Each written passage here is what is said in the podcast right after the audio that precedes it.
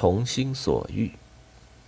一，我总算闯过了八十大关。人生八十并不是容易的事。未到八十的时候，我常常想，过了八十，总可以从心所欲了吧？照我的解释，从心所欲也不过是做一两件自己想做的事，或者退一步说，不再做自己不想做的事。对一个老人来说，这样的愿望大概不会是过分的要求吧。可是，连这个愿望也实现不了。人不断的找上门来，有熟人，也有陌生的读者。他们为了接连出现的各种红白喜事，拉我去充当吹鼓手。他们要我给各式各样的报纸、书刊题词题字，求我担任这样那样的名誉职务。我曾经多次解释。作家应当通过作品跟读者见面，不能脱离创作，对读者指手画脚。我又说，自己没有权利教训读者，也不敢命令别人照我的话办事。我从小不练书法，长大又不用功，我写字连自己也看不顺眼，说是鬼画桃符。要我题字，无非是让我当众出丑，这是我不愿意做的事。有些人却偏偏逼着我做。我再三推辞，可我的话不起作用，人家已经给我做了结论：我不过是一个只有名字的空壳，除了拿名字骗人或者吓唬人外，再无别的用处。找上门来求这求那的客人认定，这个空壳行将入土，你不利用就白白丧失最后的机会，所以总要揪住我不放。我呢，只好向他们哀求，还是让我老老实实再写两篇文章吧。唐诗只是为了名字而活下去，那真没有意思。我实在不想这样的过日子。可是哀求、推辞、躲避，有时也没有用。我还是不得不让步，这里挂一个名，那里应付一下。有人笑我不甘寂寞，他却不知道，我正因为太不寂寞感到苦恼。有人怪我管事太多。其实，除了写随想录，我什么事都没有管，而且也不会管。当然，我也不甘心任人摆布。我虽然又老又病，缺乏战斗意志，但还能独立思考。为什么不利用失败的经验保护自己？付了学费嘛，总要学到一点东西。过了八十，为什么还要唯唯诺诺讨好别人，看人脸色，委屈自己呢？既然不能从心所欲，不妨带着微笑庇护养神。这是我的持久战。我就是这样的争取到一点时间来写随想录的。我还想写一点别的东西。有时候真是想得如饥似渴。究竟为着什么？我自己分析，眼睛一闭，一切都完了。我还有什么可以留恋的呢？有，那就是我的祖国，我的同胞。真想把心掏出来给他们。我活了这么几十年，并不是白吃干饭。我写了那么一大堆书，不管好坏，究竟把我的见闻和感受写出多少，自己也说不清。既然别人给我做了结论，为什么我自己不也来一个总结？我大概再没有机会参加批斗会了，没有人逼着我写检查，我自己也不会再写它。本来一笔糊涂账嘛，扔掉忘掉就算完事，这最痛快。可是想到将来会出现的评论、批评、研究、考察，以及种种流言蜚语，我再也不能沉默。说实话，我前两天还在做可怕的怪梦，几张凶神恶煞的面孔最近常常在我眼前徘徊。我知道，当时有一些人变成猛兽。后来又还原为人，而且以革命者的姿态出现。这可能是好事，但在我的怪梦里，那些还原为人的人，在不正之风越刮越厉害的时候，却又变成了猛兽。我们当然不能相信梦境，不过回忆过去，把一些经验写下去。即使做了一个不像样的总结，对后人也不会没有用处。我牢牢记住这样一句名言：“人呐，你们要警惕。”我正是为了这个才活下去、写下去的。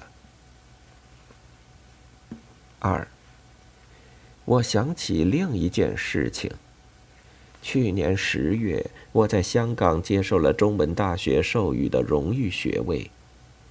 典礼后几天，在当地一家日报上，我读到一篇写真话的文章。作者对中文大学对我的赞词有不同的意见。他引用我自己的话来批判我、挖苦我，证明我并不坚强。证明我没有道德勇气。这些话听起来并不悦耳，特别是在长篇赞词之后，他们好像当头一盆血水，让我感到很不舒服。但是，一阵不舒服之后，我却觉得一度发热的头脑清醒多了。这文章里讲的。正是我永远忘不了的一些文革中的事情。本来我就这么想：过去是抹杀不了的，未来却可以由我们塑造。不坚强可以变为坚强，没有勇气的人也会找到勇气。总之，事在人为。我欠了债，并不想赖掉。有债就还，还清了岂不很轻松？我提倡讲真话，争取讲真话，正是为了有错就认，认了就改，也是为了有病就治，治了就好。不错，世界上也有所谓一贯正确的人。他们生了疮，说是身上开花。要人家讲好话，我不向他们学习。这些年，我的惨痛的教训实在太多，在牛棚里那些漫长的日子，总觉得有人把我的心放在油锅里反复煎熬。我想起小时候父亲去世，家中设灵堂请和尚诵经的情景。我仿佛又看见大厅上十殿阎罗的挂图。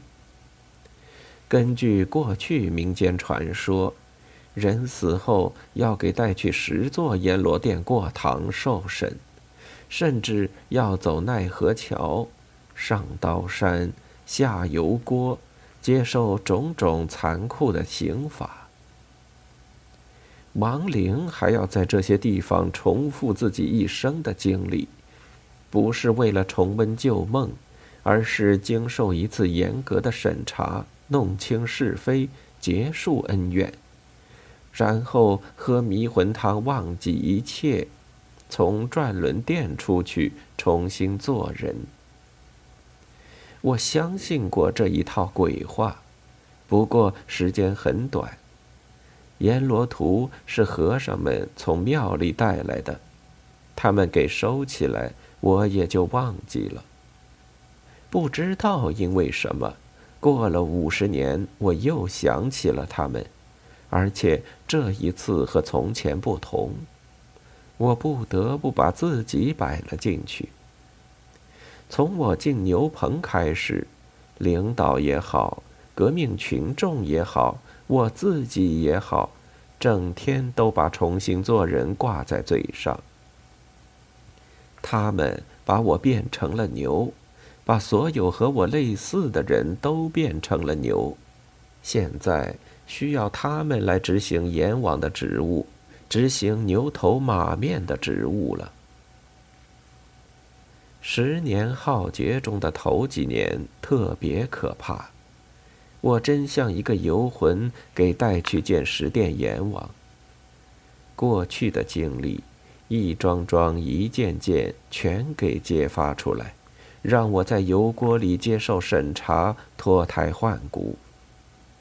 十幅阎罗殿过堂受审的图画，阴风惨惨，鲜血淋淋。我不知道自己是人是鬼，是兽是魂，是在阴司还是在地狱。当时萧山尚在人世，每天我睁开眼睛，听见他的声音，就唤他的名字。我说：“日子难过呀。”唐史要我讲出自己的真实思想，那就是。没有希望，没有前途。我忍受不了阎罗殿长时期的折磨。我不曾走上绝路，只是因为我不愿意同萧山分别。除了我对萧山的那份感情外，我的一切都让个人崇拜榨去光了。那些年中间，我哪里还有信心和理想？哪里还有什么道德勇气？一纸勒令就使我甘心变牛，哪里有这样的坚强战士？说谎没有用，人无法改变自己的本来面目，我也一样。我不想在自己脸上擦粉，也用不着给他抹黑。骂自己不脸红，并非可耻的事。问题在于，我是不是在讲真话？然而，那是非不分、人鬼难辨的十年终于过去了。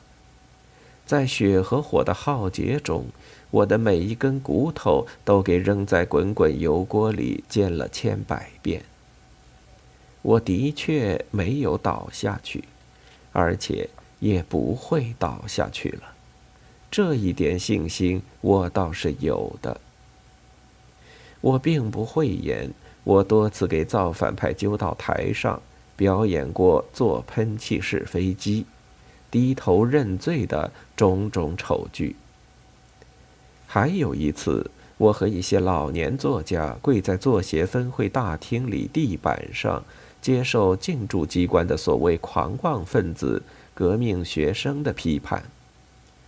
朋友夕颜的牙齿就在这个下午给打掉了两颗。当时的情景还是那么鲜明，好像就发生在昨天一样。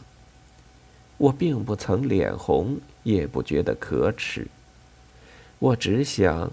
这奇耻大辱，大概就是对我那些年的个人崇拜的一种惩罚，或者一种酬劳吧。我给剥夺了做人的权利，这是自作自受，我无话可说。但是从此，我就在想一个问题：不能让这奇耻大辱再落到我的身上。今天，我也还没有忘记这个问题。究竟我有没有勇气，是不是坚强，要看我有没有不让文革悲剧再发生的决心。我绝不会再跪在地板上接受批判了。我想把那篇所谓写真话的文章当作镜子照照自己。可是我什么也看不清楚。作者把在文革中受尽屈辱迫害的人，和在个人迷信大骗局中受骗的人作为攻击和批判的对象，像隔岸观火似的对自己国家民族的大悲剧毫不关心。他即使没有进过牛棚，没有做过喷气式，也不是什么光彩的事。他的文章。不过是向下一代人勾画出自己的嘴脸罢了。七月十四日。